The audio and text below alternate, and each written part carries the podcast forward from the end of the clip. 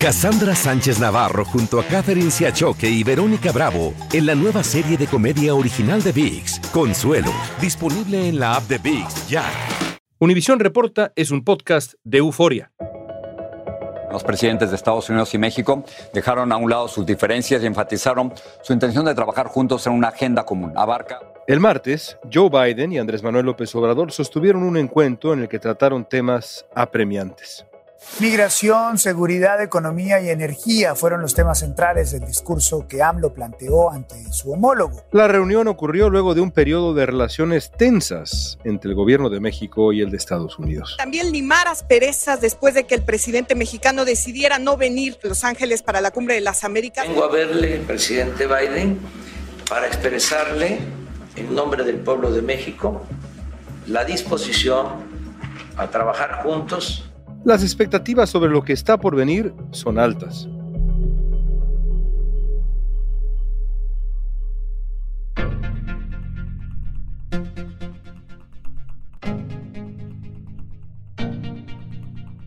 Nuestro invitado de hoy es especialista en las relaciones políticas entre Estados Unidos y México, Duncan Wood, vicepresidente de Estrategia y Nuevas Iniciativas del Wilson Center en Washington, D.C. Con Wood vamos a revisar los posibles acuerdos que vendrán a partir del encuentro del 12 de julio, como los esfuerzos para frenar el narcotráfico, especialmente el fentanilo. México puede ser mucho más para combatir el tráfico de las drogas sintéticas hacia Estados Unidos. Y el gobierno de López Obrador tiene que tomar el tema mucho más en serio. Quizá medidas para el control de armas y un compromiso para tratar de mejorar políticas migratorias. La migración es un tema urgente urgente por dos razones principales. Que los flujos de centroamericanos siguen y México es el único país que puede hacer algo para detener o reducir estos flujos. Hoy es jueves 14 de julio, soy León Krause, esto es Univisión Reporta.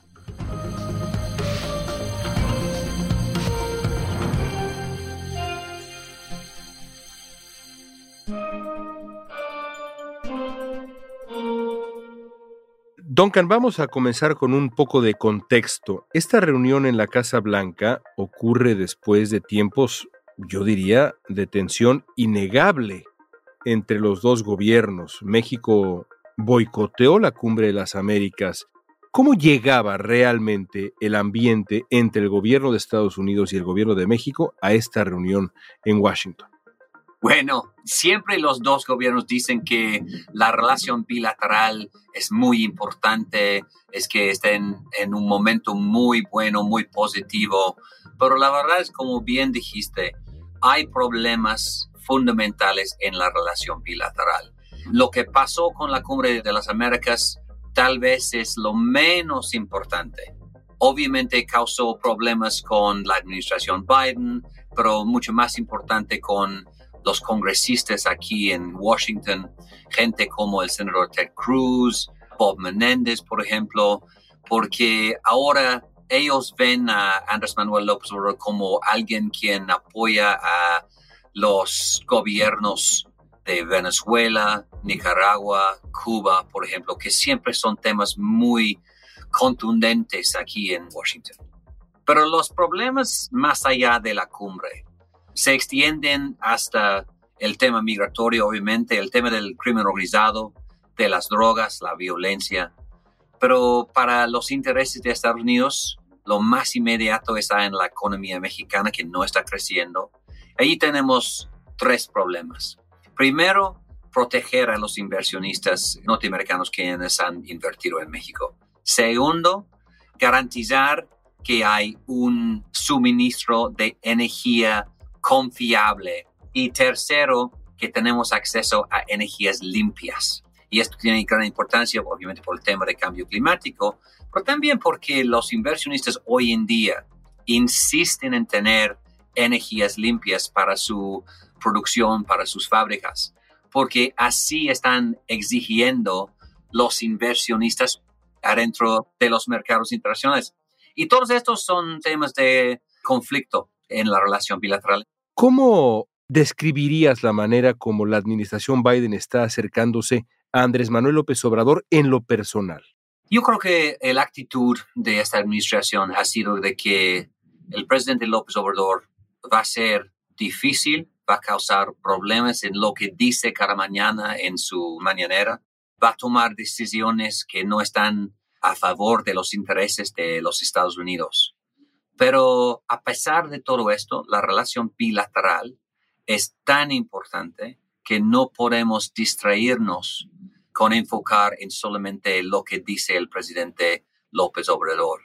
Y la actitud que yo he escuchado de gente adentro del gobierno aquí en Estados Unidos es de que a fuerza necesitamos una relación positiva, productiva con México, porque si no, no podemos lograr nuestros objetivos políticos. Y tienen razón, pero es obvio de que sí México importa mucho para Estados Unidos. En el encuentro del martes, Joe Biden destacó los esfuerzos conjuntos entre Estados Unidos y México para detener a los traficantes de personas y detalló una operación lanzada en abril para contener a los contrabandistas de migrantes y de drogas. Como parte de esta operación se han ubicado más efectivos en la frontera, han llevado a cabo operaciones de desarticulación y han hecho más de 3.000 detenciones. Platícanos un poco sobre los acuerdos que aparentemente están sobre la mesa. ¿Qué sabemos sobre esos acuerdos? Por ejemplo, en la crucial batalla contra el fentanilo que en Estados Unidos preocupa sobremanera y en México, con la estrategia tan polémica del presidente López Obrador, es otra historia. Sí, bueno, empezamos con las drogas y el fentanilo. La perspectiva de muchos aquí en Estados Unidos es que México puede ser mucho más para combatir el tráfico de las drogas sintéticas hacia Estados Unidos y que el gobierno del Obrador tiene que tomar el tema mucho más en serio. El gran consumo de drogas sintéticas, sobre todo las que se elaboran con fentanilo, es una necesidad urgente de Washington de cambiar su estrategia. Vimos algunas acciones recientes en este sentido, pero el gobierno mexicano realmente tiene que dedicar más recursos para esto. Y yo creo que sí van a intentar después de esta reunión, porque los dos lados estaban negociando esto durante los días recientes. El eje central de este encuentro tiene varios puntos bilaterales espinosos. Como... También el tema de las armas que salen ilegalmente de Estados Unidos para el crimen organizado en el país vecino. Los Estados Unidos va a tomar más acciones para reducir el flujo de armas desde Estados Unidos hacia México. Esto no va necesariamente a tener un impacto sobre la violencia en México porque hay muchas, muchas armas ya en México y existe un mercado negro, pero sí es importante. Y combinado con lo que está pasando en el sistema jurídico en Estados Unidos, la demanda del gobierno mexicano en contra de las empresas de armas aquí y la reciente decisión de la Suprema Corte sobre las armas, yo creo que es un momento interesante para este tema de flujo de armas o tráfico de armas hacia México.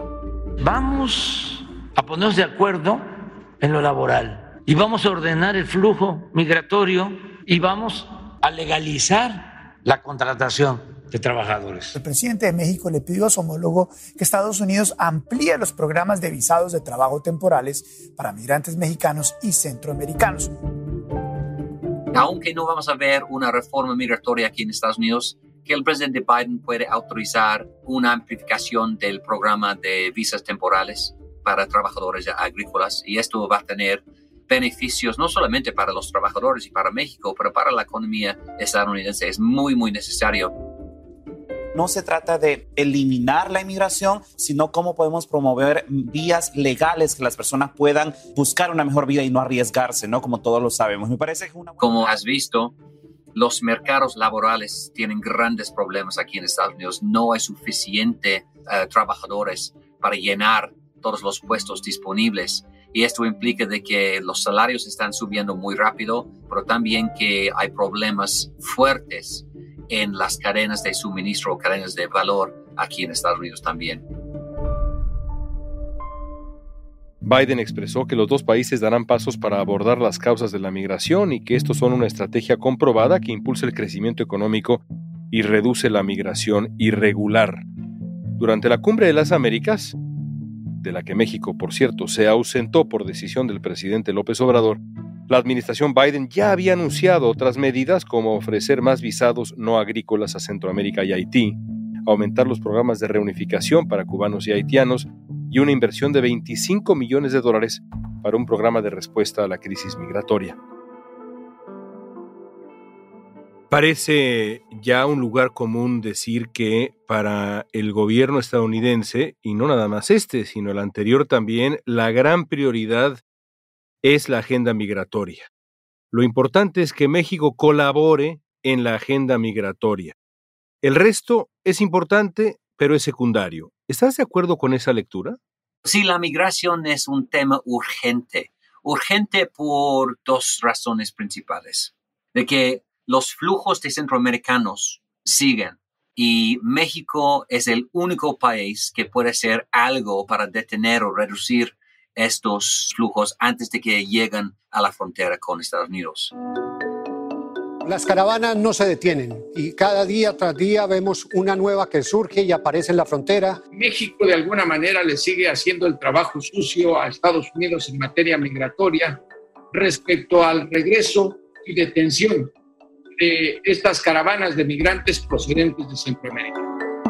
Y segundo, porque cada día más estamos viendo mexicanos migrando otra vez desde México a Estados Unidos.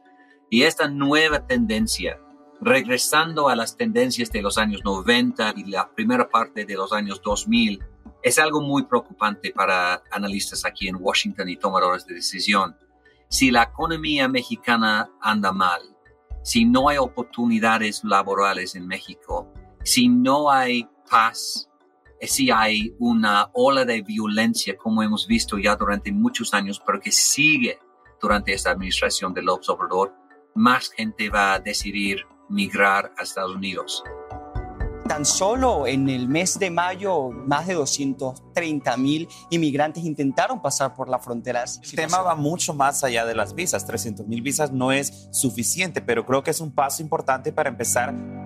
Es muy triste porque México había avanzado muchísimo en los años recientes y tuvimos un cambio demográfico en México que significaba que no hubo tantos jóvenes dispuestos a migrar esto ya ha cambiado y los dos gobiernos tienen que colaborar, trabajar en conjunto para abrir más oportunidades en México para los jóvenes, para reducir la violencia y realmente desincentivar la migración hacia Estados Unidos.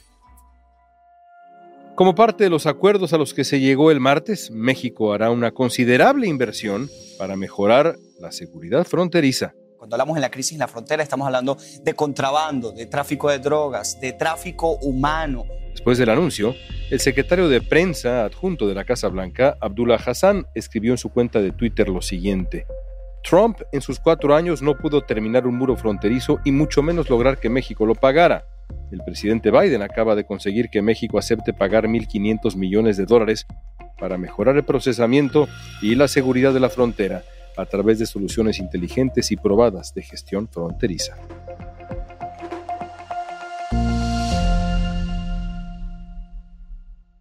Voceros republicanos criticaron que la seguridad fronteriza no se abordó de manera pública. El mismo día del encuentro en Washington, cinco senadores republicanos publicaron una resolución en la cual critican asuntos como las condiciones económicas y de seguridad en México y los peligros que representa para Estados Unidos la lucha contra el narcotráfico y la migración indocumentada. Y valdría la pena que consiguieran la colaboración de México para que se quedaran del otro lado de la frontera.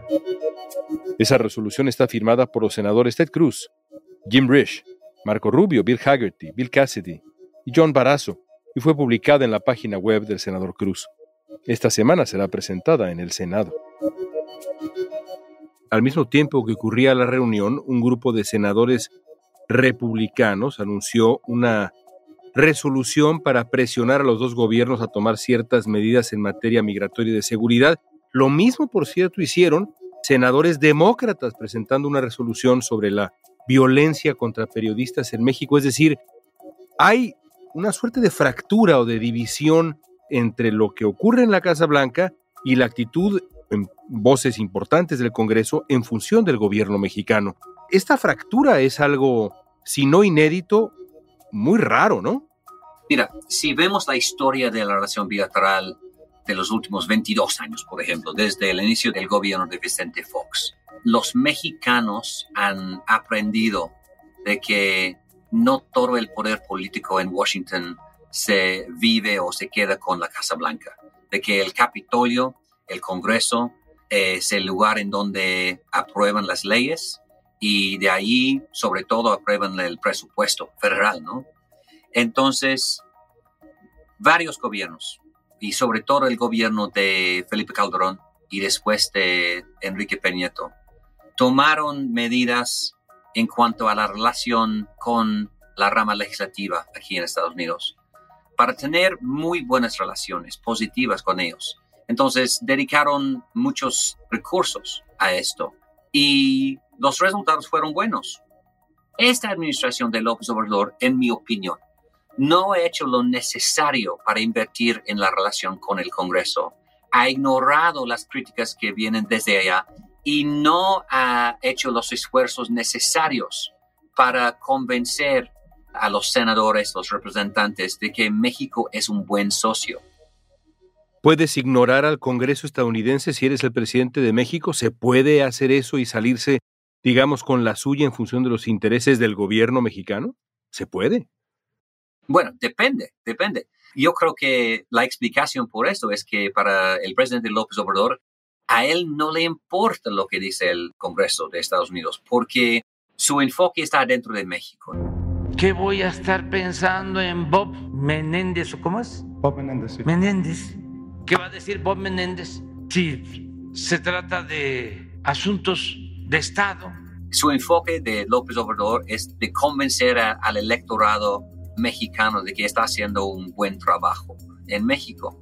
Pero cuando el presidente López Obrador habla de la reforma migratoria en Estados Unidos, no es posible hacer nada aquí en Estados Unidos sin el Congreso. López Obrador va a la Casa Blanca a ver a Biden, no va a ver a los legisladores estadounidenses, con quien, por cierto, tiene varios desacuerdos. Entonces, si él quiere cambiar la actitud de Estados Unidos sobre el tema migratorio, es que necesita la colaboración del Congreso. Si realmente está en serio el esfuerzo del observador de impulsar cambios en la relación migratoria, va a necesitar el apoyo del Congreso. Durante el encuentro, los dos presidentes también conversaron de temas como el comercio entre ambos países, la inflación y promover energías limpias. López Obrador se comprometió a ayudar a solventar el alza de los precios de la gasolina en Estados Unidos con una idea polémica. Ofreció mil kilómetros de gasoducto para llevar gas desde Texas a Nuevo México, Arizona y California y eliminar aranceles con el fin de incentivar el comercio y la producción de alimentos y otros bienes en los dos países. Además, el presidente de México dijo que el Tratado de Libre Comercio para América del Norte, TEMEC, les puede permitir intensificar la relación bilateral y que va a organizar una cumbre en noviembre con el presidente Biden y el primer ministro de Canadá, Justin Trudeau. Hablemos de lo que sigue. Son eh, dos años más, dos años de ambas administraciones, con algunos meses más, algunos meses menos, pero básicamente dos años. ¿Cómo imaginas los siguientes dos años de esta relación Biden-López Obrador, esos dos gobiernos? En el lado positivo, el hecho de que hemos regresado a una relación más institucional entre los dos países, yo creo que significa que podemos tener las conversaciones difíciles entre los dos países, que podemos utilizar los mecanismos o el marco institucional en el TEMEC, por ejemplo, en el diálogo de alto nivel sobre la economía, el diálogo alto nivel sobre seguridad, para resolver o por lo menos debatir los problemas en la relación. En el lado menos positivo, más negativo, lo que yo veo es que no hay una voluntad política desde presidente López Obrador de negociar con Estados Unidos, de cambiar. Realmente él está enfocado en su legado político en México, no en lo que puede hacer para mejorar la relación bilateral y beneficiar al gobierno del presidente Joe Biden. Para Joe Biden está en un momento difícil, es que en las encuestas su tasa de aprobación es muy baja. está enfrentando una elección difícil en noviembre. Para él tener un logro en política exterior con México sería muy benéfico. La verdad es que el público en Estados Unidos no está enfocado en lo que está pasando ni en México ni en la relación bilateral. Entonces, si hubo un logro importante, yo creo que no va a recibir atención desde los políticos o desde los votantes. Y en la prensa, los medios, la verdad es que el interés en la visita de López Obrador ha sido mínima. Recientemente, el secretario de Estado Anthony Blinken se reunió con el ministro de Relaciones Exteriores de China. Después de este encuentro, Blinken expresó su preocupación por el respaldo de China a la guerra de Rusia en Ucrania y por colaborar para amplificar la propaganda rusa, esto según CNBC. Esta advertencia se suma a las ya complicadas relaciones entre Washington y Pekín. Por último, Duncan, te pregunto lo siguiente. En términos generales, dado el contexto mundial, la situación en China, por ejemplo, ¿México y Estados Unidos están perdiendo un momento de gran oportunidad o están aprovechándolo? Mira, México se está beneficiando por los problemas en la relación bilateral entre China y Estados Unidos y la posibilidad de una desvinculación o decoupling en inglés, desvinculación entre las dos economías. Muchas empresas están invirtiendo en México por tener seguridad en el futuro en cuanto a exportar sus bienes al mercado de Estados Unidos. Los costos de producir en México también hoy es menor que hacer muchos de esos bienes en China por los salarios, etc. Pero yo creo que México está perdiendo una gran oportunidad de atraer 100 mil millones de dólares al año en inversiones desde el extranjero. Entonces, México está sobreviviendo, se está beneficiando de la inversión extranjera, pero está perdiendo una oportunidad dorada de atraer mucho más inversión. Para Estados Unidos, yo creo que la oportunidad perdida en este momento es de poder aprovechar de una economía mexicana más eficiente, más competitiva, que obviamente tiene un impacto negativo en este momento sobre la competitividad regional de América del Norte. Entonces, cada día más Estados Unidos está enfocado en su relación con Canadá en términos positivos y no con México. Con México está tratando de resolver problemas. Con Canadá está buscando soluciones. Y esto para mí hoy en día es un contraste importante y muy, muy interesante. Duncan, gracias por tu tiempo. Gracias a ti.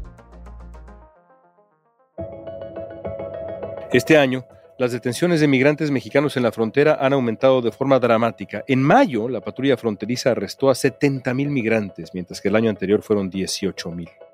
El martes, el presidente Biden pidió paciencia al gobierno de México ante su petición de entregar más visas de trabajo para mexicanos y centroamericanos y regularizar a los millones de indocumentados en el país. Después de todo, es algo que Biden no puede hacer personalmente. Para eso está el Congreso en Estados Unidos.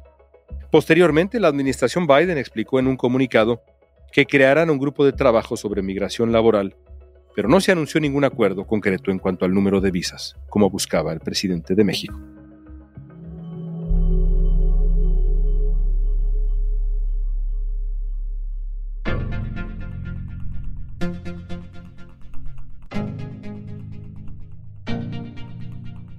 Esta pregunta es para ti. ¿Qué futuro ves para la relación entre México y Estados Unidos? Usa la etiqueta Univisión Reporta cuando respondas en redes sociales y danos tu opinión en Facebook, Instagram, Twitter o TikTok. Si te gustó este episodio, síguenos y compártelo con otros. En la producción ejecutiva, Olivia Liendo. Producción general, Isaac Martínez. Producción de contenidos, Mili Supan. Asistencia de producción, Isabela Vítola y Débora Montaner. Música original de Carlos Jorge García Luis Daniel González y Jorge González. Soy León Krause. Gracias por escuchar Univisión Reporta.